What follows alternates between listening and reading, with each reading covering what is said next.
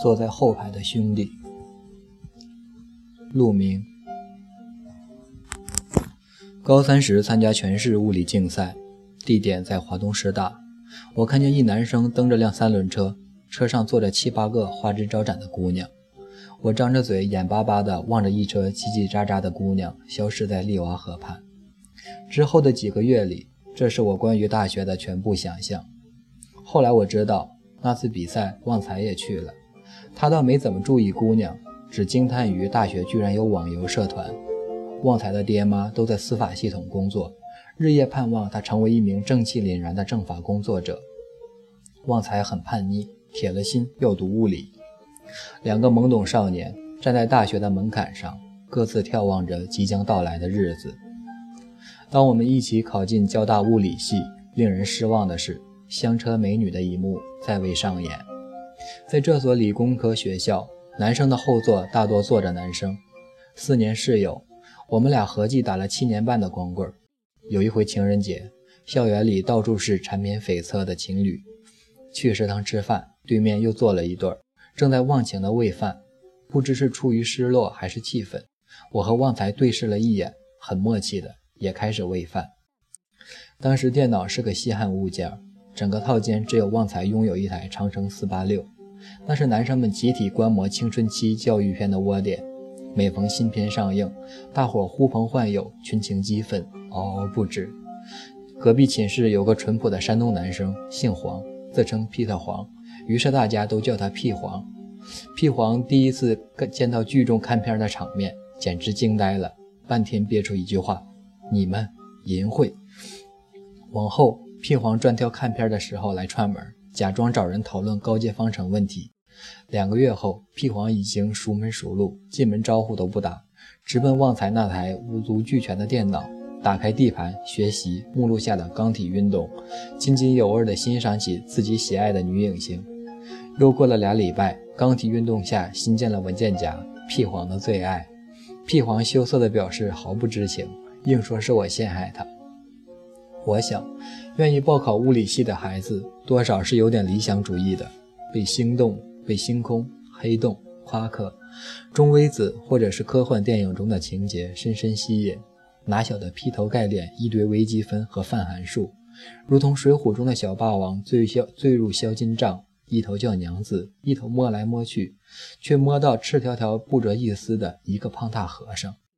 我不知道有多少人选对了专业，无论是出于兴趣还是功利，多少人跟我和旺财一样，一面之缘就干柴烈火，吹灯拔蜡进洞房，以为遇见真爱，结果被气翻了打。第一个寒假回家，旺财就很有几分科技工作者的样子。书包里装着几厚厚的几本高等数学、线性代数和力学，准备来年的补考。班主任是个哲学系毕业的老光棍，从此对旺财实行专政，安排两位入党积极分子盯人紧逼。一旦发觉旺财没去上课，立即汇报。班主任要么一通骚扰短信，要么直接冲到宿舍。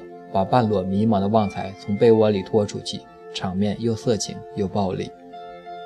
宿管大妈也经常在早上八点十分看见班主任冲上楼去，满面红光，兴奋如同捉奸。此后，旺财熬夜打星际看毛片，早上按时去教室补觉，日渐憔悴了。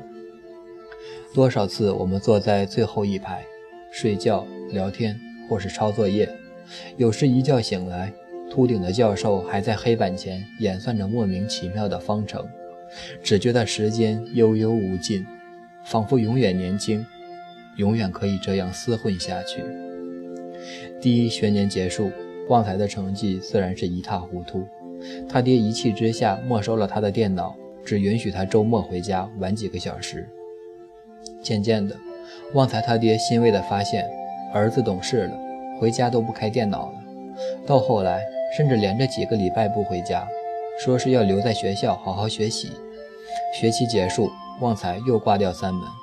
旺财他爹百思不得其解，经多番打听才探明了真相。原来旺财每次回家就是悄悄拆下一块零部件，这礼拜是硬盘，下礼拜是 CPU，藏在书包里带回学校。等差不多凑齐了，去商业街买了台 N 手显显示器和一个机箱壳。午夜影院重新开张，众生皆大欢喜。旺财想换个专业，打听了一圈才明白，中国的大学有第二十二条军规，学得好才能转专业。真正不适应的学生连门都摸不着，要么退学，要么继续混日子，有点像当年下乡插队的知青。最早一批离开农村的，无不是那些处处表态要扎根农村一辈子，乃至发了毒誓写下血书的积极分子。旺财渐渐意识到，爹妈也许是对的。至少应该去努力改变什么。他下了决心，准备去考研。经常见他抱着一本砖头一样的法律书去上专业课，一条一条啃下去，同时还得硬着头皮应付傅立叶、麦克斯韦之类的考试。由于前几年造孽太重，欠了十几个学分，若是毕业前修不满学分，拿不了学位证，考上研究生也是白搭。旺财双线作战，疲于奔命。六月底，地上铺张席子，通宵看热血，人越看越热，心越看越凉。天寒地冻的时候，连着考电动力学和相对论，一把黑伞，两只热水瓶，三包奥利奥，一堆桶装方便面，在通宵教室窝了三天三夜，困了就撑开伞趴着眯会儿。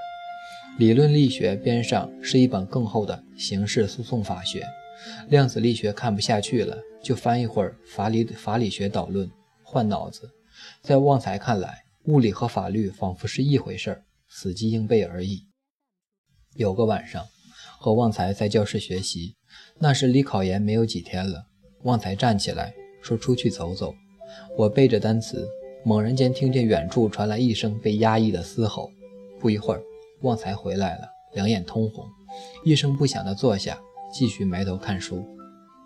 旺财说：“他在物理系四年最大的收获，就是明白自己不适合学物理。那一年熬得真苦。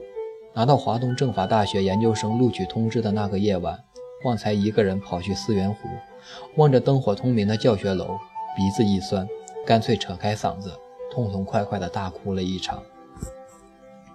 毕业散伙饭，啤酒一箱一箱地扛进来，一瓶一瓶地干掉。”兄弟们相互搀扶着在校园游行，声嘶力竭的喊口号。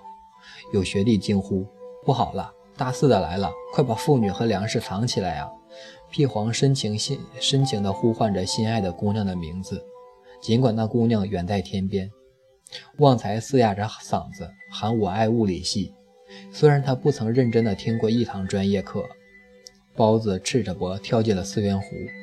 老杨丧心病狂地叫出：“交大女生好难看呀！”瞬间被一帮人冲上去灭了。我们从未如此热爱过交大的女生，正如我们从未如此热爱交大。这些年过得好吗？未必。假如再给我们一次机会，我们未必会选择这所学校。那样的话，这些时光又会被丢在哪里？不是青春无悔。是你别无选择。最后一晚，我们在宿舍收拾东西，一地的狼藉，音箱放着离别的歌。旺财，旺财拆下硬盘，郑重郑重地交给了我。